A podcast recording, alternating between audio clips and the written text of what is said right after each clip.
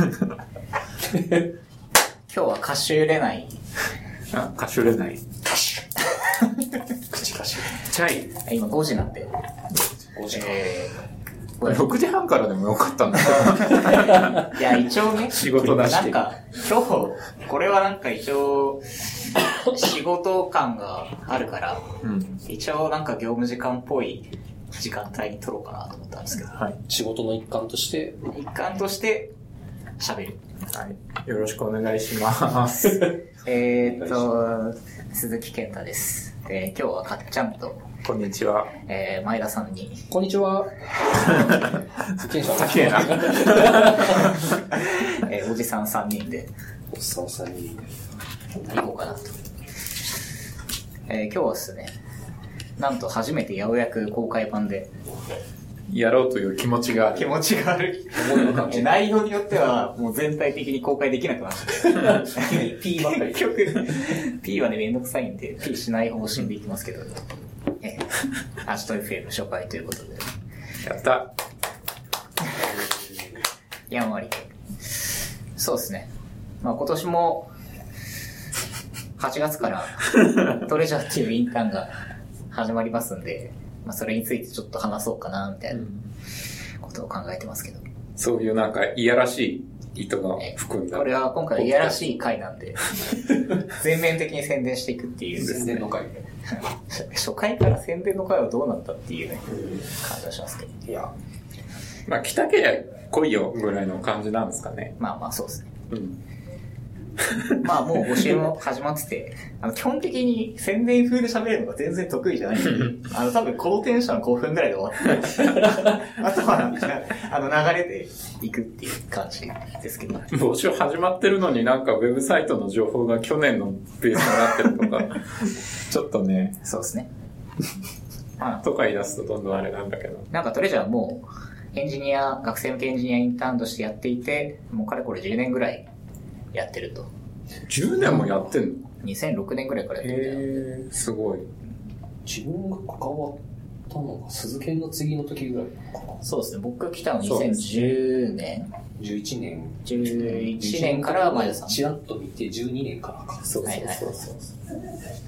ああ、なんか、頑張ってるな、他人事 っていう印象がありましたね。大谷さん去年初めてまあ、がっつりやったがっつ。りやったのは、今まではなんとなく覗きに行く係でしたけど。結構覗きに来る人が多いんですよ。うんトレジャーに。関わるっていうかまあ、いろんな人が見に来て、ちゃちゃ入れてっていうのが。そうですよね。まあ、出演スペースの上の階でやってるんで、まあ、なんか学生が増えたなと思ったら、トレジャー期間に突入してるっていう。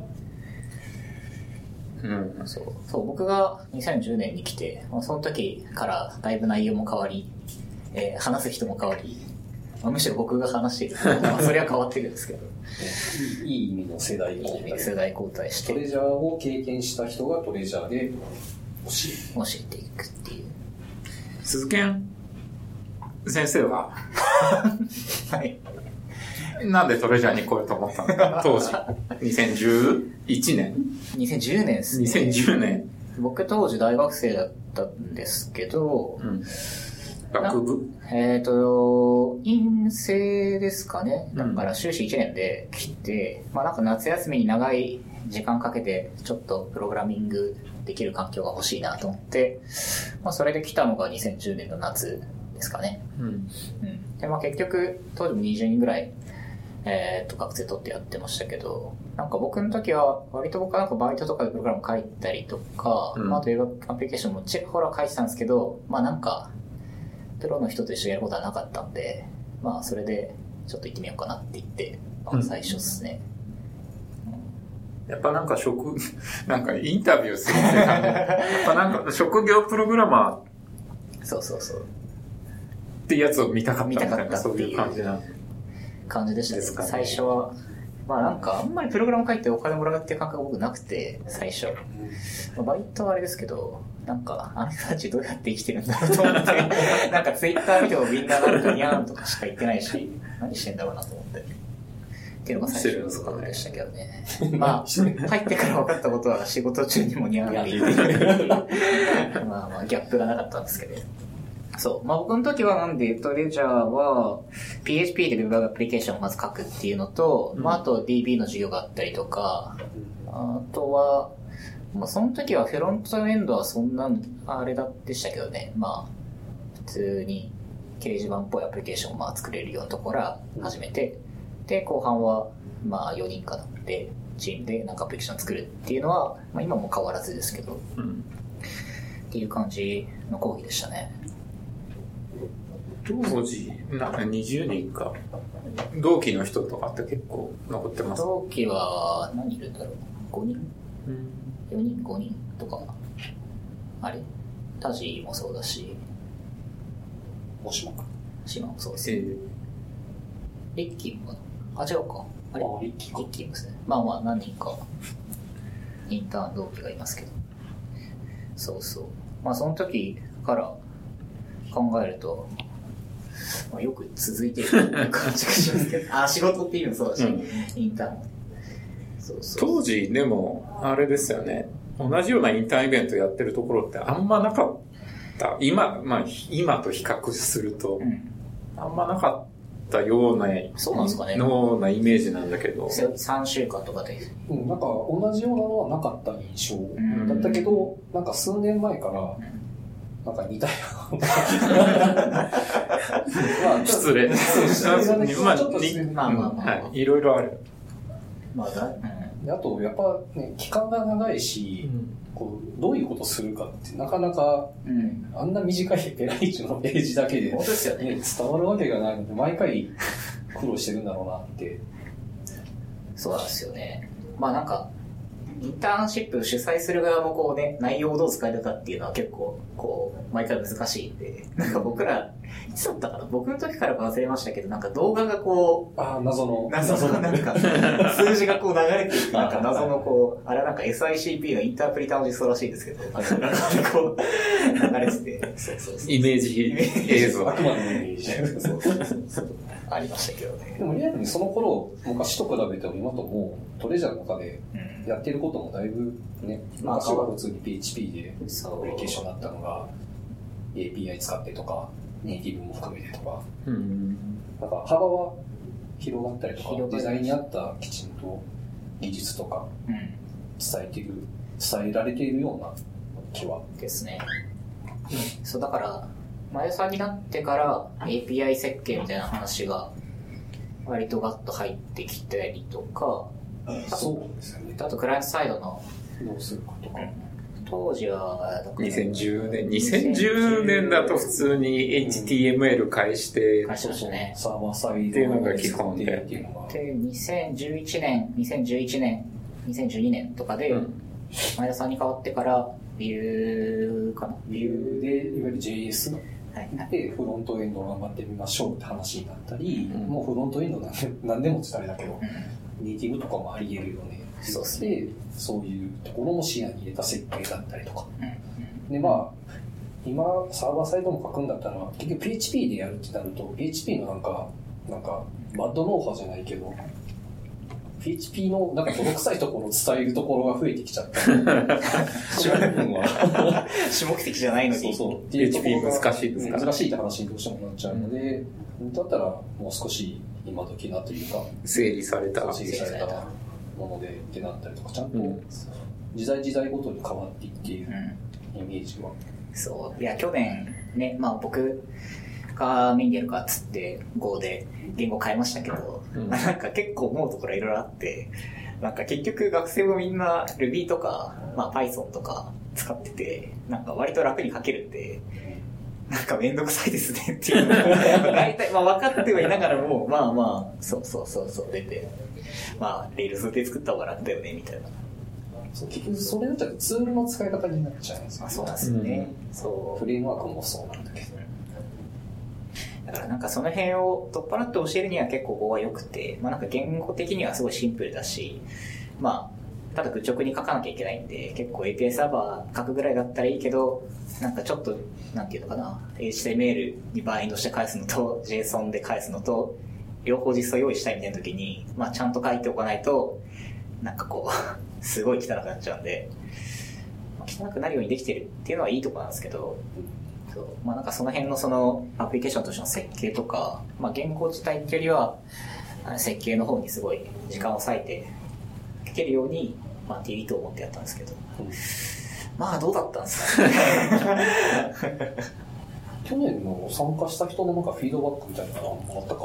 みたいな一応まあアンケートっていうか対面で終わった後に学生それぞれ話したりとかは、まあ一さ神社で一さ通してやってもらったりしてますけどね。あ、そう、去年、なんか鈴研が一人一人全部に、あ、そうそう中間管理のフィードバックをするっていう。あれはやりましたね。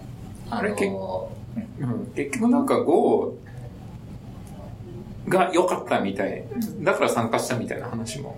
まあ、それもありましたりはしたた。そう、中間課題でいくと、その、最初の1週間で Go の講義を、まあ、2日ぐらい去年はやって、あと API 設計の話をして、で、中間課題丸1日、まあ、あと土日か、まあ、含めて、こう、学生に1個好きなアプリケーションを作ってっていうのを、まあ、やって、で、プレゼンしてもらうんですけど、まあ、それが終わった後に、僕が一人一人、まあ、10分とか、長ければ20分ぐらい取って、コードのレビューと、まあ基本コードか。コードへのフィードバックをやるっていう、まあ20、職業プログラマーの実力を。コードレビュー。ただ、アプリケーション、3日ぐらい書かれたアプリケーションって、まあまあ、結構量があって、そうそう。それをね、やりましたけど、うん全部読んで。あれは好評でしたね。ただ、丸2日ぐらい僕、あの、あの、会議室にこもって、ひ一人一人読んでね、やってましたけど。あれはでもやっぱりなんか自分の時も書いたコードをがっつり見てもらうってやっぱりそこまでなかったんで、まあその辺ができるのは結構ね、まあ嬉しいかなと思ってやりましたけど。まあ今年も、それぐらいは。今年だ、下手すればっていうけど、人数増える。人数増えるっていう噂が増やしたいという意向が。そうそうそう。増やしても質を落とさない。それはもうみんなね、頑張ろう頑張って頑張ろうって話なんで、そう。まあね。なんか、人によってやっぱ違います？コードの出来っていうか。いやー結構違いますね。なんか、やっぱり、参加する人たちの性質が結構違うんで、例えば解析系研究でやってる人だったらやっぱりなんか、Python っぽいコードって、なんか、絶対これ NumPy あるよねみたいな感じするし、あと、まあ、アルゴリズム、アルゴリズム、アルゴリズムコンテストとか、まあ、うん。そういうの出ている子たちはやっぱりまあそういうプログラミングコンテストとか、まあとか出てる子たちはやっぱりすごいこう短い、短い子が出てくるし、あと、なんだろうな。あまあ、ウェブアプリケーション書いてる子はやっぱりそれっぽくなるんですけど、まあやっぱり、あ、この子は Rails で作ってたんだなっていうコード分割をする子もいるし、とかですね。じゃあまあ Go で書いてみるっていうのは、なんか、面白いかも。まあある意味面白いですね。そう。なんか去年いた子で、なぜか PHP と Go を両方使ってる子がいて、なんかエントリーポイントが PHP で、裏側が Go みたいな。まあなんか、それだけ聞くと、その、DB のレイヤーとかだけ API 分割しマイクロサービスになってて、フロント PHP になってるとだったら、まあ綺麗じゃないですか。なんかわかんないけど。あそうそうそう。あの H 点返すっていう意味では書きやすいから、そうそう。そこをってことですそう、で、性的な、あの、言語で裏側書けるのは、まあ結構いいみたいな、まあそういう世間のところもあるんですけど、なんかそれはなんか、なんだっけな、な、なんか PHP から、PHP で HTTP ヘッダーだけ見て、なんかそのその分岐だけして、ページに表示をしてて、結局なんか API リクエストは JavaScript やってるみたいな、なんかそれ、それ一体なんでそうなったんだろうとか、まあ結構、こう、そう、不思議な。で、なんでって聞いたら、あの、いや、PHP がそうすごい使いたくてそうしたんですって。言って、いや、まあいろいろ考えちゃうんですよね。そ。う。やっぱり。まあ、一人一人こう違ったのがね、来る。工夫。そう。いや、でもわかる。わかる。まあ、それは突っ込みましたけどね。それは別に PHP いらなかったよ。そうそうそう。こっちでできるよっていうのを知ってればね。そうです、そうです。うんまあ、ただ、知らないことはね別に言われることじゃないんで、うんまあまあ、そういうのをどんどんあれわかる。いろいろやったよ。そう。自分の思い出が。ね、去年ね、そう、去年だから初めて、そのチームのね、開発の講義をやろうっていうのを大谷さんと、まあ大谷さんに依頼をして、まあ後半グループワークなんで、大体各チームこう、まあなんていうんですか、まあ作るもの決めてから、作るものを決めるまで、うん。こう、何十も何十も議論をして、で、作り始めてからも、こう、あ、誰々がやってる何々が進んでないとか、まあ、誰々ばっかりコードを書いてるとか、まあ、誰ばっかりコードを書いてるっていう揉め事は、なんかあんまり印象なくて、やっぱりなんか何を作っていいかわかんないみたいなところで止まってるのがすごい苦しそうだなって毎年見ますね。うん。あれね、ちょっと、もうちょっと楽しくできないかなとは思うけ後ど、半のグループワークですよね。うん。後半のグループワークの前半。あ自分たちの仕事でもそうそこまで遠いっていうか、出会ってすぐにチーム組んで、で、何かさ、考えるとあんまりない。あ、そうです。あって一週間そこらのね、人たちと一緒に。なので、あれは自分たちがやったらまた違うのかもしれないけど、それでもそれなりに大変なことを学生が最初にやっているっていう印象がありますけど。やりたいこと、授業で作りたいものって、もうちょっとつ詰めてからうんやるしね、大体実始める際仕事するのは。そこまでさら地の状態でさ、そう、だから、ハッカソンまでははいかないけど、まあ結構ね、突拍子もない状況で作んなきゃいけないから、ってなりますよね。そう。あれね、ちょっと苦しそうだなっていうのが毎年。作り始めたらみんな普通になんか、よくあるエラーメッセージで苦労してたりとか、そのぐらいなんで。まあだからあれですよね、作るもの決めるときに、こう、まあ、考えすぎちゃうっていうか、なんか作ってみようで、なかなか始まらないっていうのが、で、なんかだんだんメタ議論になってて、そもそも自分の存在意義とは、みたいななって、なんかよくわかんなくなってくる。人類の幸せとは。そう。わかる、大変だよね。もうね、サービス作りとかじゃなじゃうんですよね。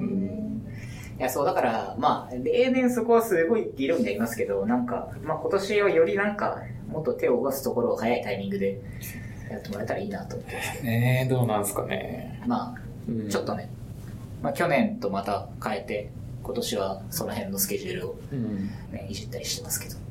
なんか毎年そのあたり微調整っていうか、調整しながら、ああだこうだって、そう。ね、準備期間もそうだし、参加する関係者の数もそうだし、まあそうですね。大変ですよね。大体だからキックオフが4月ぐらいにあって、6月、まあ、昨日、先週か、先週またちょっとミーティングしたりしましたけど、ぼちぼち講義の中身の概要を決めて、プロモーションしてっていうね。いやーぼちぼちっていうかもう募集始まってるはずなんだけど。えー、まあ、今月、辺はこ今月っていうか6月中にあらかう、そう。ねたというこれ今感じ撮ってるで。のが、今6月の5日。5日なのでもう5日まあ、あの、募集を当然ね、講義内容書いてあるんですけど、まあね、あの、まあ、いろんな調整が中ではあるんで、そうまあ、今年はまたセキュリティの講義を復活させたりとかね。そう。去年しなかったんだっけ？去年はね、しなかったんですよ。まあ一応僕がちょっとおまけ程度にやったんですけど、うん今年はねなんか副作用ありました？しなかったことによる。まあみんな意識はしないです。まあ XSS、まあエスケープしようねとか、うん。まあそういうの、まあ CSRF トークン入れようねとか、まあそれは当然言ってはいるんですけど、まあ大体こうサンプル見て、こうやってるからこうしとけばいいかになっちゃうんで、まあやっぱりなんか、なんていうのかな、やっぱり学生エンジニアっていうレイヤーと、こう、職業エンジニアっていうのの違いって、やっぱり一つセキュリティって僕すごいあるなと思ってて、まあ興味持ってる子はいるけど、なんか、なんでやるんだって、なんか、コピペすればいいやは、まあ、つ最初は全然いいとして、なんかもうちょっと動機づけを個人的にはしたいなと思って、それでちょっと今年はもう一回、改めて入れようかなと。いい、いい、いいご指摘ですね。ご指摘です。結構正常系の処理って、アマチュアプログラマーでもガツと書けるんだけど、だいたいエラー処理とテストエラー処理あたりで、多分職業プログラマーって、それに結構頑張ると思うんですよ。ね。その辺はね、ロギングとかね。ちょっと違うよ。違うっていうか、自分の手離れて動くものを作ってる感じは多少ありますね。まあ、そうっすよね。使ってもらうというか、勝手に動くっていうか。自分一人だけで、ね、書いては動いただったらうん全然いいんだけど、それをじゃあ誰か違う人が見ているかとか、うん。なった瞬間にというか、そう意識できているかどうかとか、うんそこはだいぶ違うし、まあ普通、ね、学生の時に書いた時は多分そんな意識するぐらいだったら、うんとりあえず動いたもの書いたも楽しいし。そうなんですよね。いや、なんか、毎回すごい悩むんですけど、あの、テストを、テストの講義を入れるか入れないかとかっていうのがあって、うん。えー普段、まあ、それじゃ毎回入れてるんですけど、あの、ハッカソン的にもの作るときって、まあ、大体みんなテスト書かないと思ってて、まあ、多分書いてる時間ないから。でも、なんか、トレジャーだと1週間、まあ、ちょっと、まあ、10日、賞味、どれぐらいかな。まあ、10日弱ぐらい開発するんで、テストを書くっていう意思決定をすると、まあ、書けるぐらいな時間かなと思うんですけど、ただ、やっとね。テスト、ね、テスト、テスト駆動開発の話になる。TDD の話、うん。ちょっと寒いから、エアコン調整しなくていい。あ、どうぞ。絶対寒いです。いや、そう、なんかテストは、僕らはまあ仕事で、コミット、まあ、パッチ当てるときは、まあ大体テスト、基本的には書いて出しますけど、まあ大体次の変更に対する、こう、まあ、保全だったりとか、まあここまではちゃんと動いてるっていうもののために書いたりもしますけど、まあなんか自分の心理的安全性の面に書いてる面もあって、なんかその辺をどこまでインターンシップでやってもらおうかなみたいなちょっと楽しいんですよね。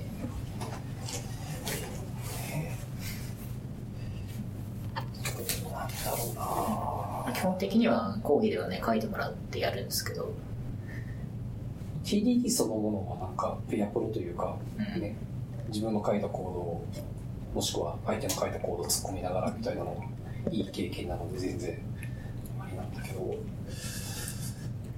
個人的にはプリントデバッグしてるぐらいだったらテストコード書けっうんていう感じぐらいなんでね、テスト駆動開発とか。うん、いろいろあるけど、あちこちでバックを動くぐらいだったら、それからエンドツーエンドテストだよ、重要なのはとか、いろんな説はあるけど、うん。絶対プリントデバッグはしてるんですよね、みんな。大体。まあしますよね。テストし書かないとか言っても。それするぐらいだったらコードを起こせるから、みたいなのは思ったりはするかな。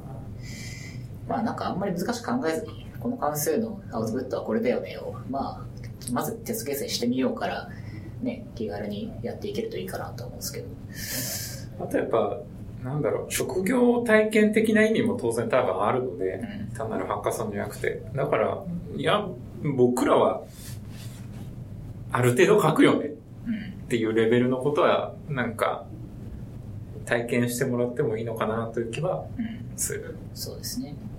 そう。僕も実際僕の経験だと学生で趣味で、まあ趣味でっていうか仕事ではなくコードを書いた時に、やっぱりテストってほとんど書かなかったんで、あるのは知ってるけどなんかどうやるのかよくわかんないしとか、うんそう。まあそれをちょっと、まあ実際に手を動かしてやってもらうっていうのは、まあ結構いいかなとは個人的には思ってるんですけどね。あとなんかまあ、大きすぎるメソッドはダメだとかってことは分かっていながらね、うん。大体書いてきちゃうじゃない？そうなんですよ。そう。で、なんか、そうなんですよ。結局その、大きくなったコードをテストしづらいみたいなのが、肌感として分かってきて、まあ結果として書くコードがちっちゃくなっていくみたいなとこもやっぱりあると思うんで、そう。そうですね。だからまあ、必ずしも書かなくてもいいけど、うん。まあ、書けることを知っているのが大事だよ、みたいなメッセージを込めたいな、っていうのはあるんですよね。まあ利点を実感してほしい。うん。書けとか書かなければいけないとかではなく、そうですね。自分のプレイスタイルに合わせて、ああ、確かに便利だ、みたいな感じの実感ができればうん。そうですいいかもしれないね。僕も、隠れる僕もでもなんなんだっけな、なんか今思い出したんですけど、あの新卒研修が昔あって、今もうない、んエンジニアないんですけど、毎年変わるよね。あ、そうですね。まあ今年はなかったらしいですけど、僕の時に、まあ、エンジニア研修で大谷さんが、確か TDD の研修をしに、俺やってない。あれ他の人がやった時に覗きに行った。あれ？なんかスタックの課題かなんか、他の人。あれ？本当に？やってない。あれ違ううんなんかそれを覚えてるんだけど。あの、ちゃちゃ入れに行った。じゃあ講師じゃなかったですね。で、3人見たんですよ。で、鈴研と、タジが確かペアで組んでて、あ、こいつらちゃんと考えてやってんな、みたいな感じのは、印象があって、印象クソって思った。こ れはあれです。そう。他の人は結構ね、それ、ごめん、それ以外の人は、え、これってこうなんじゃないのみたいな話を振ると、結構、ちゃんと、なんだっけ、やりとりできなかったり、慌てちゃったりみたいな感じ、な印象があったけど、鈴剣タジは、なんか、こうっすよね。あ、でもこれはこれでいいんじゃないですかみたいな感じのことを言い、うん、確かにそうだよね、みたいな。返答せざるを得ず、うん、まあ5年前という印象がありましたね。えよく覚えてる。ーよく覚えてますね。うん。なので、うん、講師は別の人がやってます。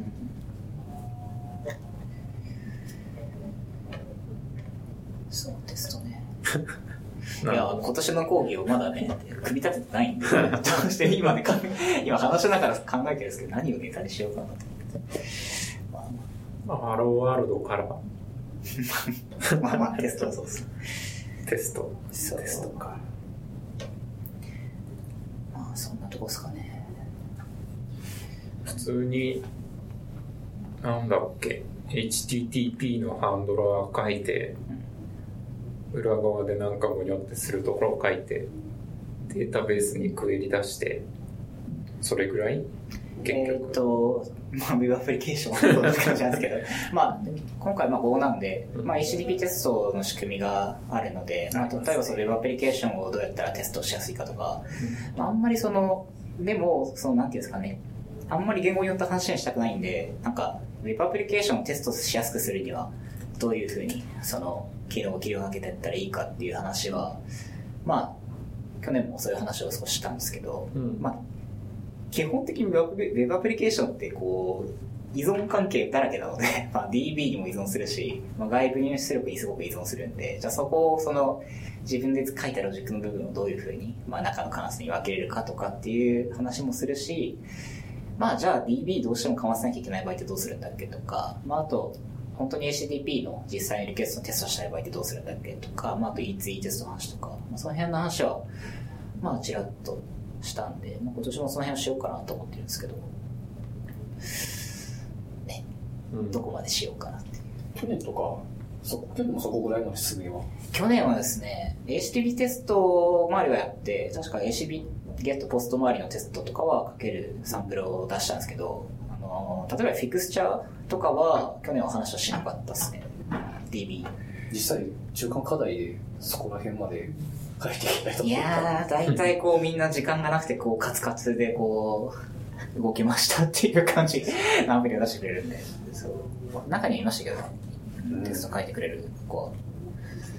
すごい。うん。HTTP のテストって結構 Go やりやすいけど、他の言語だとどうなんですかね似たような機構うん機構っていうかライブラリあれフレームワークと結構密結合ですよね。フレームワークっていうか、えー言その語の本、体の HTTP。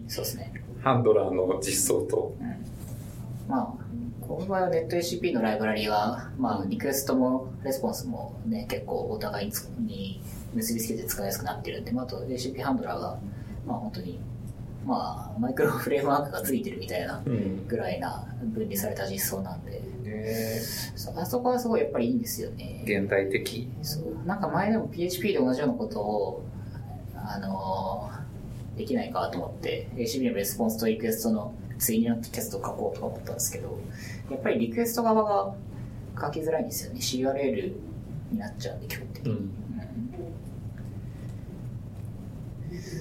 だとどうなんですかね？ Symfony とかだとあれですかね？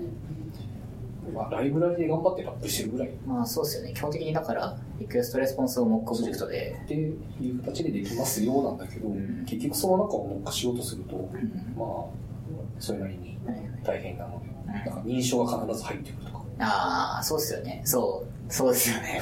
そう、認証はね、そうなんですよね。一回、ここの、エンドポイント一回踏んでからこっちにリクエストするみたいなね。ことをするとか、なんかそこを、かなんか置き換えないと、そもそも動かないとかってなっちゃうんで、そうなんですよね。まあ、HP のテストは大変だなって。大変ですよ。そう。なんか実際の業務のアプリケーションで管理画面の HTTP レイヤーのテスト、まあいわゆる E3 テストを書いたんですけど、なんかもともと、なんだっけな。なんかゾンビかなんかで書かれてて、いろいろ頑張ったところ あれは。イベントハンドルとってなんだよそう。それをなんかもうちょっとシンプルにししたのを Go で書いて、それはもうあの、えー HTTP テストを使って、そのまま使って、うん。だから PHP のアプリケーションを Go でテストを書くっていうのをなんかやったんですけど。そうそうそうそう。あれは便利ですね。そうなんだ。他？スパルタも大丈夫なんですね。他っていうか、ああ、PHP アプリケーションのテストもそうですねしやすい。それはまあ、普通に HTTP サーバーの、えー、と PHP に立てて、それに対するリクエストレスポンスを、ねまあ Go で取ったんですけど。スカラはっていうとよくわかんないうん。けど、今は、メイクファイルに CURL 叩かせて 内容をグレップしてるテストをちょっと、ちょろっと書いてる。えー、と、エラーのステータスだったら、そうそうそうそうそう。ステータス書いて。うちもそれありますね、あとサーバーだと。うん。そんな複雑なテストはないとは思うけど。そう、なんか、ね、広告系だと、しなテストしなきゃがすげえシンプルで、なんか CRL でレスポンス見てっていうので、まあ一個一個はね、うん。ただいろんなケース考えていくと結構まあそうなんですよめんどくさい感じになるけど。そう、結局なんかプログラムでテストケースをうまく書けるっていうのは、まあ、結構重要だったりしますよね、技術的に。そうなんですよね。今年の目玉とかないんですか？今年の目ー。玉、なんかあります？今から考えようか。目玉なんかあんまり今年はこれだみたいななくない？よねいつも別に。流れで、はない気がする。これ一応プロモーションの 目玉はありませんっていう。目玉ね。えー、目玉他社と比較してって言っても他社どうやってるか知らないしだね。そう。どうやっそうそう。てるんですか？逆に。で、たまに聞く。この前面接に来た人にも聞きました。うん。うん。なんか、インターン、こっちとこっちとこっち行ったんですよ。って言ったらえー、なんかどう、どうでした？楽しかった？みたいな話を聞いて。そうそうそう。ピクシブとか結構楽しかったって言ってたけど。えー、実際に現場に入ってやるタイプなんですかね。いや、それもイベント型みたいな感じでうん2週間。えー、で、なんか、あそこ、なんか多分ベース小柴さんがあ確か作ってたはずなんで小、柴先生。似たような感じだと思うけど、パクられた。元同僚なんで。もうえ4年前ぐらいかな。3、4年前ぐらい。で、そう、結構いい感じの。を作ってて、えーすごいね。うちだと結構、あの、どういうサービスにするか、あの、揉めて大変なんだよって言ったら、なんか向こうは企画、デザインとプログラマーが全員セットになって言ってるらしくて。ああ、なるほど、なるほど。で、結構すんなり行きましたねって言われても、う、うんんなるほどじゃ。あエンジニアだけじゃなくて、じゃないような雰囲気のことを言ってた。僕らはね、基本エンジニアだけなんで、そうそうエンジニアがそのあたりも一緒に考えてなかなか大変なんですよね。ちょっとね、辛いんですよね。ちょっと離れたっていうか、うんいいアイデアが出てこない可能性。まあ、いわゆるサービス企画っていうのが、でも結局何作るか大事じゃないですか。何作るかがしっかりしてないと、僕らどう作っていいかよくわかんない。そうですね。うんそうまあ結局ね、なんか僕らも、いや、作りたいもの作ればいいじゃんって言うけどさ。言うけど、言うけど、いや、でも、みたいな感じになりたい、大体なるんで。で、それってツイッターでいいんじゃないのみたいに言われてね。そうそういや知ってるよとか。コミュニケーションツール、こういうのあったらいいと思うんですけど、それ別に LINE でいいんじゃないとか言って、うんいや、それはちょっと、鈴木さんそれをやらないかぜ、みたいな。そういうのはまあそのあたり聞くけどね。そうなんですよね。無理やりひねり出さなきゃいけないっていうのがちょっとね、大変だよね。そうなんですよね。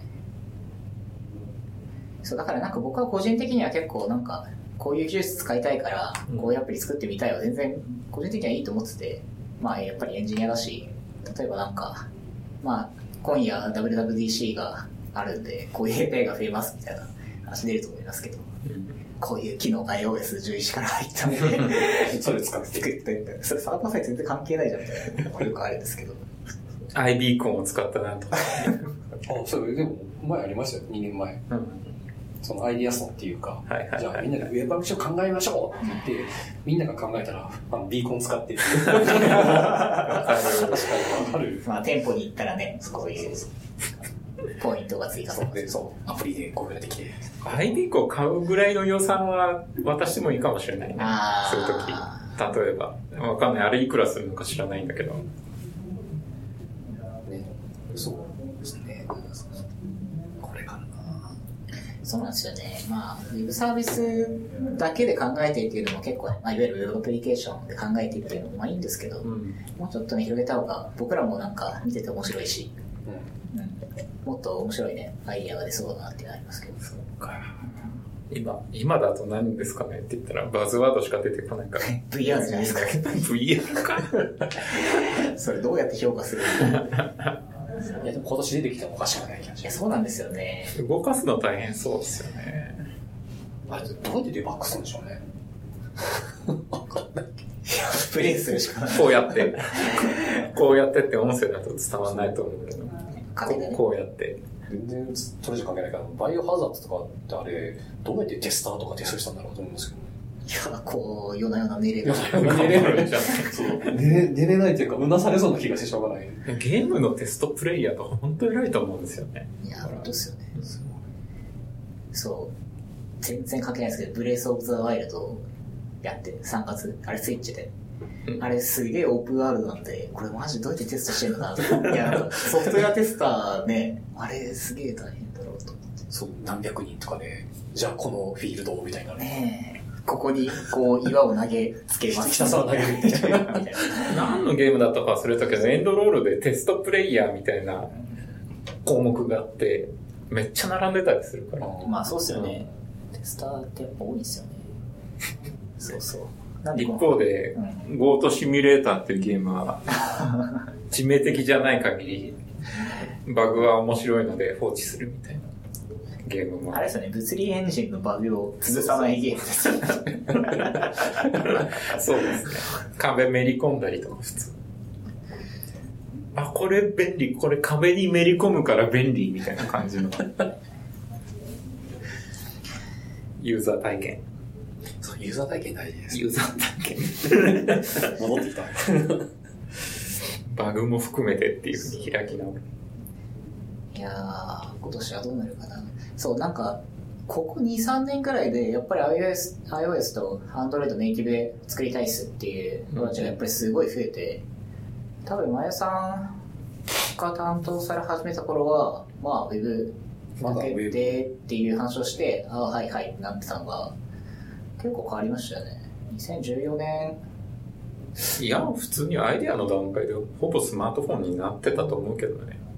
ネイティブです2010かもまあ、そう、UI として、う、ね、あ、そう、ネイティブ UI は、はちょっとあれなんだけど、スマホでっていうのは、スマホでっていうのは早かったですよね。そう。いや、ネイティブアプリの割合がやっぱ増えたのが、僕の肌感想2014年ぐらいで。そうですね。その、ネイティブでそもそも書くそうですそうです。アプリ、アプリ作る？そうですね。で、僕ら多分おっさんだから、え、なんでこれブラウザでいいじゃんとか言いそうだと思うんだけど、そうなんですよね。逆に、え、なんでアプリでいいじゃんとか言われないかなと思って、心配にはなります。いや、なんか僕も去年かな、もっとしか忘れましたけど、んなんか、通知したいからアプリでって言われて、え、いや、 Chrome の notification 以外にあるんだこれ絶対、知らねえよ、そんなそんなマニアックなやつは知りませんみたいな。いや、そう、いや、基本的に普段やっぱりウェブアプリケーションばっかり書いてるんで、うんそこはやっぱりなんかね、ちょっとギャップが難しいなと思って。そう。ネイティブアプリか。入れてもいいんじゃないかなって気はしなくもないけどね、ちゃんと。ああ、講義とか。ハローワールドレベルぐらいでは。なんか今、シミュレーターは普通にデベロッパー登録しなくても動くんだよね。あ今は。動きます、動きます。大昔はなんか、シミュレーターもデベロッパー登録い必要だったの？必要じゃないか、あれは。いや、シミュレ、えっ、と、エミュレーターはもともと確か大丈夫で、実機に入れるのに、あの、ディベロッパーの登録しないと、iOS の方ができなくて、Android はまあ、前から適当に。っていうだけど感じだったはずです。登録しなくてもできるようになったんだだったのが、確か2年前ぐらいに iOS 自分用だったらうんできるみたいなのが始まったはずですね。だからなんか、やってもいいかな感は。ああ、そう、そこはなんか、トレジャーでも、うんそのネイティブのアプリケーションを教える講義を、まあ、入れて、で、まあ、後半戦でね、その、そこを主に使ってもらうっていうのは、まあまあ、ありかなっていう議論は、毎年するんですよね。ね。えだからそういう意味ではさっきのデザイナーみたいな形で、うん。まあ、ウェブに強い人ネイティブに強い人みたいな形で別でなんか別軸というかなんかそれぞれのトレジャーがあって、うん。後半は一緒になるみたいなのができたらいけるかもしれないけどなんか全部を突っ込むとうん、結構ボリューミーになってそうなんですよね。まあ、それゃごちゃしそうなイメージがそれこそ、まあ、あと、じゃあ iOS と Android をね、それぞれコース作るんだっけとか、わかんないですけど。だからそこまでできたらうん、なんかじゃあ作ろうでそれぞれがプラットフォームで置くものがってなったらそうなんですよね。それはそれでありかもしれないけどまあ今年のトレジャーよ そう、まあ、今年は間に合わないんですけど、まあ、1日2日、その、ネイティブのね、アプリを工業したらどこまでいけるのかなっていうのは、ちょっと気になりますけどね。うん。うん。まあでもなんかある程度、まあ、とりあえず HTTP サーバーにつなぎに行って、データ取って、なんか出すみたいなところは、まあ、いけると思いますけど。まあでもなんだかんだで後半的にじゃあアプリで作るでチームが出てきたらなんだかんだでやってるイメージはうん。教えてもらいながらそうですね。あ、なんかアプリでいいような気してきたな。まあ、あのね UI 作るのとか圧倒的に楽なんですよね、やっぱりアプリだと。うんね。っていうのはありますけどワ。ンチャンありますね。そうなっちゃいます。でそうなっていたらセッションとかまあ認証周りとかそうなんですよ。正しいうん。どうするのかってよく分かったんですよねああ、そう、その話なんか後でしようかなと思ったんですけど、セキュリティの講義のところで、やっぱ認証が今結構その、何？マイクロサービス化するっていうか、まあ認証トークン、まあ先ほど JWT うんトークンとか飛ばして、こう、まあ、認可されたら何々ができますみたいなのを、ウェブ向けにもアプリ向けにも作るみたいなことであったときに、じゃあどういうふうにそこを作ればいいんだっけみたいな話になって、まあ結構最近ソフトウェア、あのウェブで書く人だと、まあまあ変わってきてるんで。その辺はやっといた方がいいんだろうなと思いつつ、結構あの辺もなんかいろんなコンテキストがあるんで、なんか、なんていうんですかね、難しいんですよね、教え方が。っていうと自分が今圧倒的にそこの情報量が足りてないから。そう教える側もうん。ちょっと情報をこういうふうに。作ってみましたって言われた時に。おおすごいねって。だって終わっちゃダメなんだけど。そうなんですよ。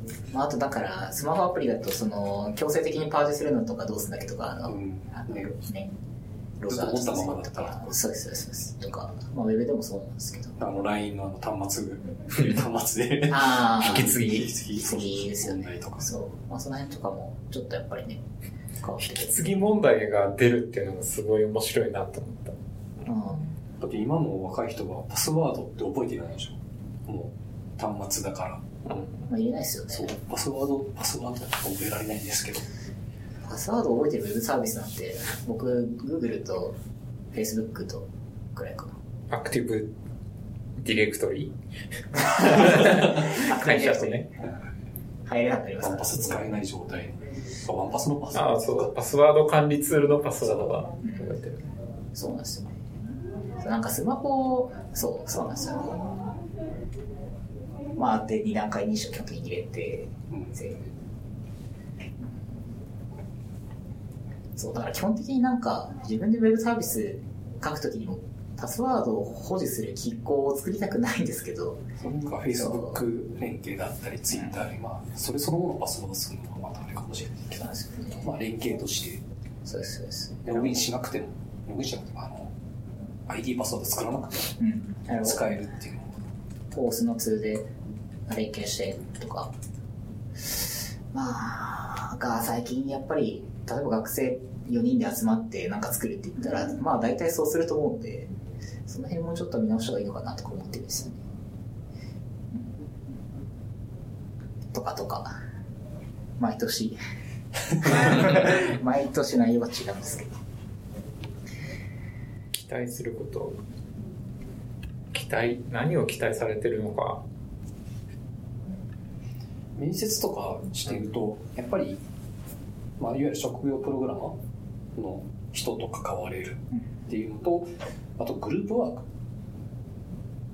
複数人で同じものを作る。ハッカソンではなくて、作るってところの魅力とっていう人は多い気がします。最近だとイン、企業のインターンイベントだけじゃなくて、大学でもそういう講義も結構あったりして、おそうなんですかうん、なかなかライバルは多いですよ。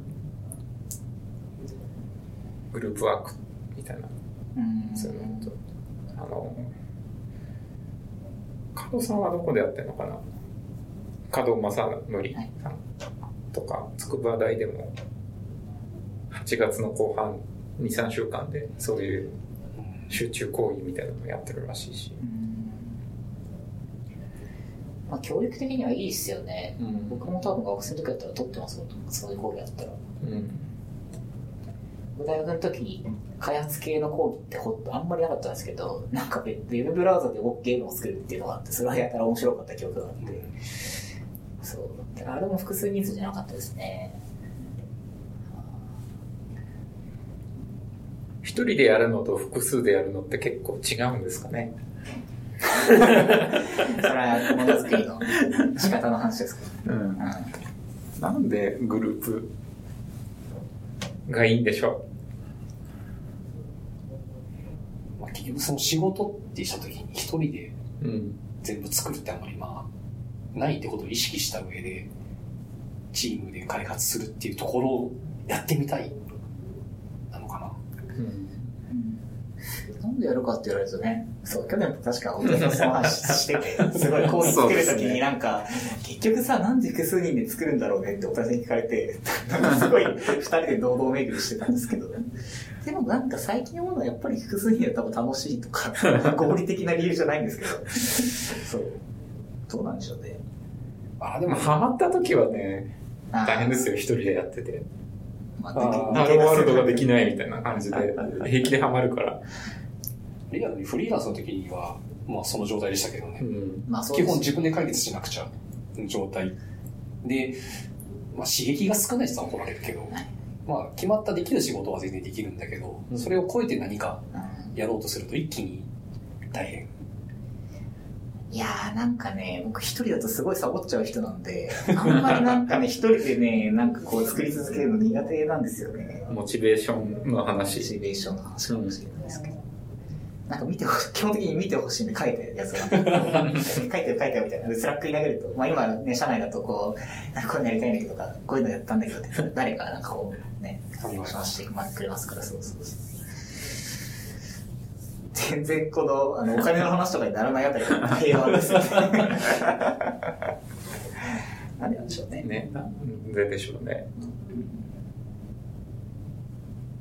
ああとトレジャーだと友達増やしたいっていうのがリアルにうありんま。すねまあ特に地方とかであそんなに周りに そんなに一緒に作れるような人ってまあ探せばいるのかもしれないけどあ、うん。っていうのをリアルに集まってここで友達を増やしたいうん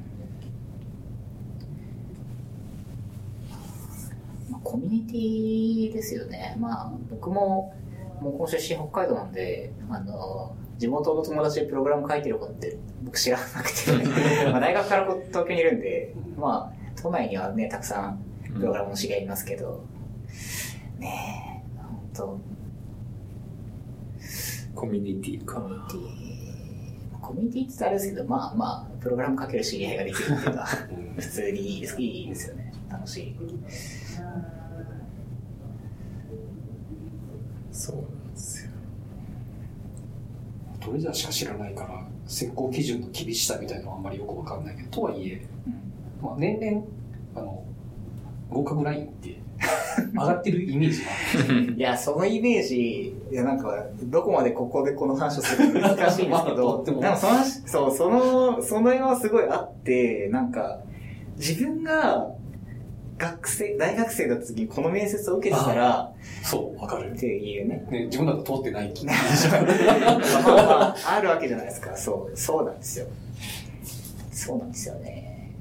だから、今や面接してると結構みんな作ってくれたものを持ってきてくれて、こう、で、それは、その、説明してもらいながらね、コード見つつ話聞いたりしますけど、あ結構よくやってるなってやっぱりすごい思って、うんみんなやっぱり研究でも、まあ授業でも趣味でもいいんですけど、まあゲーム持ってきてくれたりとか、あとなんか、まあ、機械学習系の人だとこういうなんかモデル作りましたとか、そうそう、面白いですよね、聞いてて。うんで、結構面接で、へえ、面白いねとか言って、普通にこう、なんか、そうそう、盛り上がって、話聞かせてもらったりしますけど。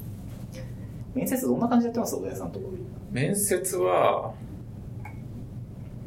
いいつも通りですよって言ったら 答えになってないけど、なんだろう。まあ、なんか作ってあるものあったら見せて、へえ、どうやって動いてんの？みたいな話。